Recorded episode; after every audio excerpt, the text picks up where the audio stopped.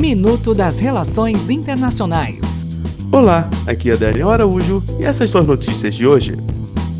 Reino Unido. A Comissão 1922, responsável pelo processo da escolha do novo líder do Partido Conservador do Reino Unido, anunciou nesta segunda-feira que 10 candidaturas foram aprovadas, tendo o direito de participar dos atos de campanha das votações. A primeira delas acontece já na quinta-feira. Como o Partido Conservador tem a maioria no parlamento, o nome que assumir a liderança da sigla deverá assumir o cargo de primeiro-ministro. Massacre étnico. Pelo menos 95 pessoas foram assassinadas durante a madrugada de domingo para segunda-feira em um ataque a uma aldeia de etnia Dogon, no centro do Mali.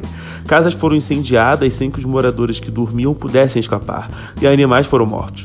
Há pelo menos 150 desaparecidos. Uso de plástico. O Canadá proibirá a partir de 2021 os plásticos de um só uso, anunciou nesta segunda-feira o primeiro-ministro Justin Trudeau. Sacolas, colheres de café e garrafas serão os principais produtos afetados por essa decisão. Até o próximo minuto.